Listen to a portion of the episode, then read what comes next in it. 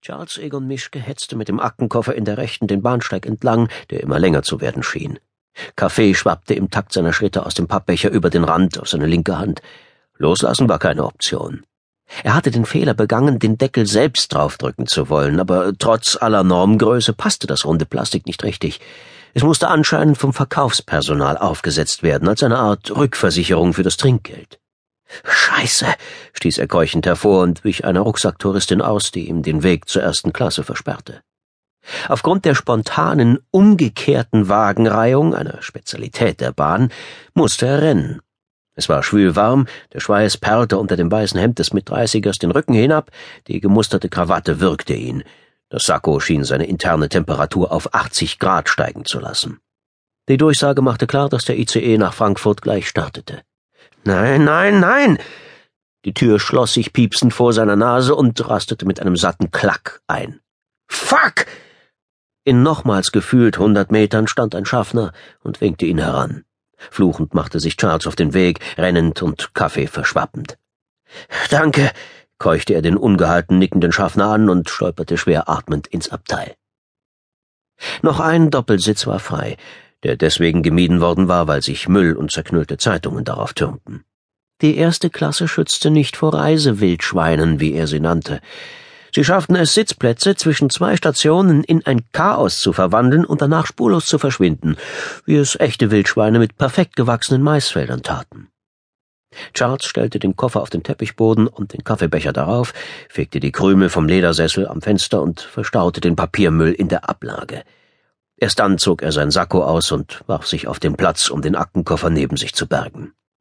Nach einem langen Durchatmen senkte er den Klapptisch herab und stellte den Kaffee darauf, wischte sich die Finger mit einem Taschentuch ab, das er aus der Hosentasche zog. Der ICE rollte mit ihm aus dem Bahnhof und rumpelte über die Rheinbrücke, vorbei an den mit Liebesschlössern versehenen Gitterelementen. Schwüre, Eide, Beteuerungen. Mit Stahl gesichert, als könnte man Gefühle für die menschliche Ewigkeit anketten.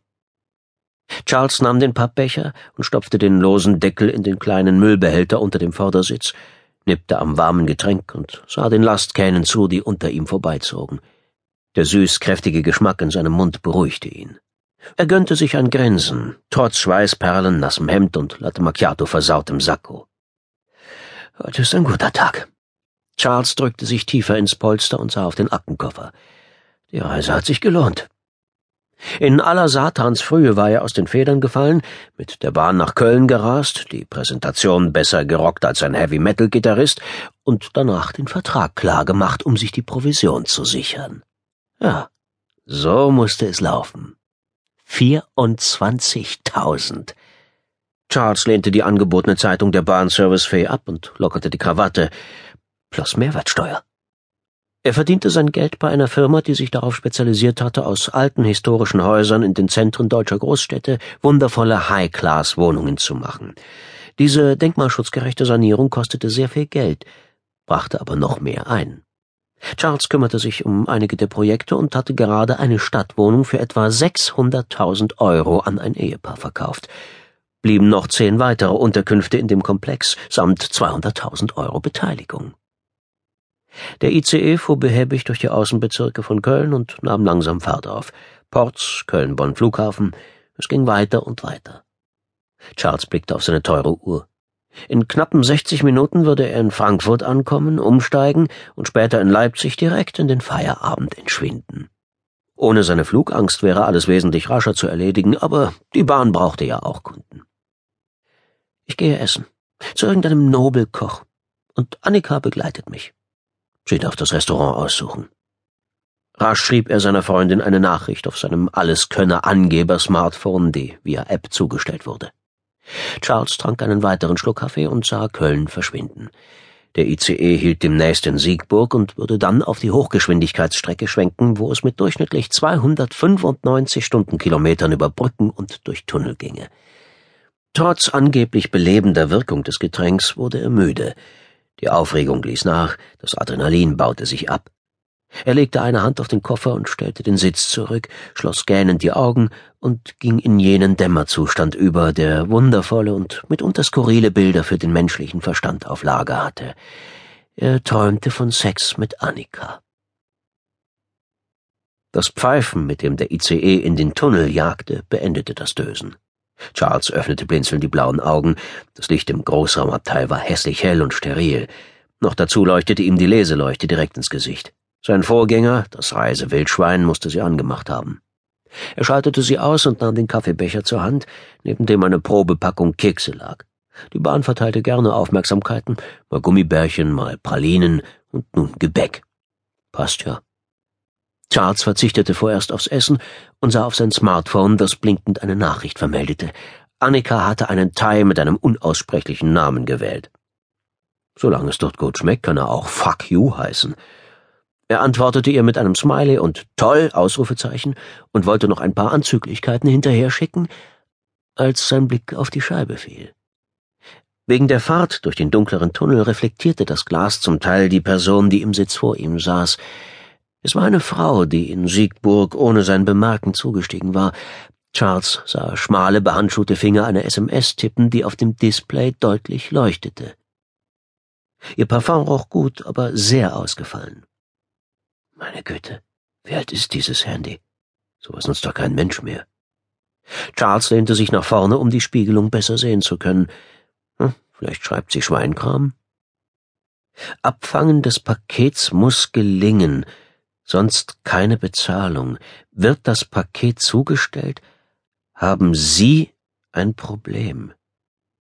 Charles stutzte. Das klang nicht nach Schweinkram. Er versuchte keine Geräusche zu fabrizieren, damit die Frau nicht die Position des Handys veränderte und las weiter mit. Es war nicht ganz leicht, weil die reflektierte Schrift leicht verdreht daherkam. Weitere zeitliche Parameter. Spätestens um 24 Uhr. Der ICE schoss aus der Röhre ins Sonnenlicht und die Scheibe verlor den Spiegeleffekt. Ertappt zog Charles den Kopf zurück und stellte zu seiner eigenen Überraschung fest, dass sein Herz schneller klopfte.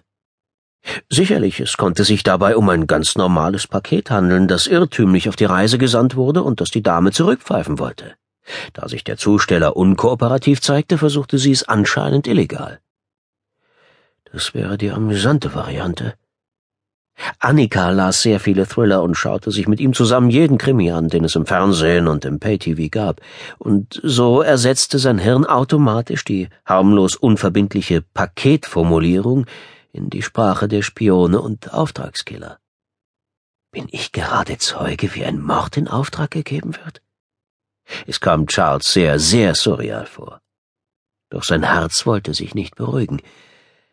Der Intercity Express jagte in die nächste Röhre und sorgte dafür, dass Charles Ohren einen Moment lang mit dem Druckunterschied zu kämpfen hatten, bevor er das dumpfe Hörgefühl mit einem schnellen Schlucken beseitigte.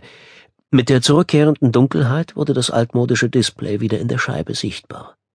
Charles konnte sich gegen die magische Anziehungskraft des Hellgrüns und der flackernden Buchstaben nicht wehren. Er richtete seinen Blick darauf. Paketstelle wurde geändert. Neuer Anlaufpunkt. Schon ging es erneut raus aus dem Tunnel, das Tageslicht raubte die Informationen.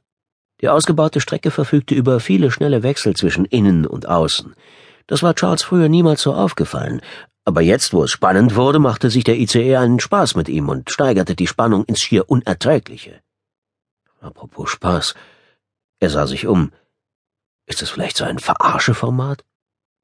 Man kannte das gute alte Verstehen Sie Spaß, das inzwischen von einigen Sendern imitiert wurde. Es kam dabei vor, dass die Scherze hart an der Geschmacksgrenze vorbeischrammten.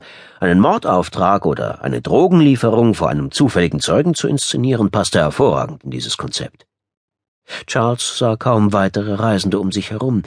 Das Abteil war erschreckend leer. Nur vorne, in den Pferdeboxen, wie er sie nannte, vernahm er leise Stimmen. Aus irgendeinem Grund wollten alle in Siegburg zum Flughafen und nicht nach Frankfurt. Vor ihm klapperte es, als wäre das Handy auf den Tisch gelegt worden. Ja, ich bin noch im Zug. Ankunft? Wir sind pünktlich, also in einer knappen halben Stunde, vernahm er zum ersten Mal die Stimme der Frau, die zart und kalt klang. Es war unmöglich, daraus auf ihr Alter zu schließen. Ich regle die Sache wie versprochen. Danach ist Ruhe und nun beruhige dich. Sie schwieg eine Weile. Ja, das habe ich bedacht. Holst du mich am Hauptbahnhof ab? Gleis 18. Dann können wir besser reden. Es ist zwar nicht viel los im Zug, aber dennoch. Bis denn. Wieder wechselte es von hell zu dunkel. Die schwarzen Lederhandschuhfinger griffen nach dem Handy,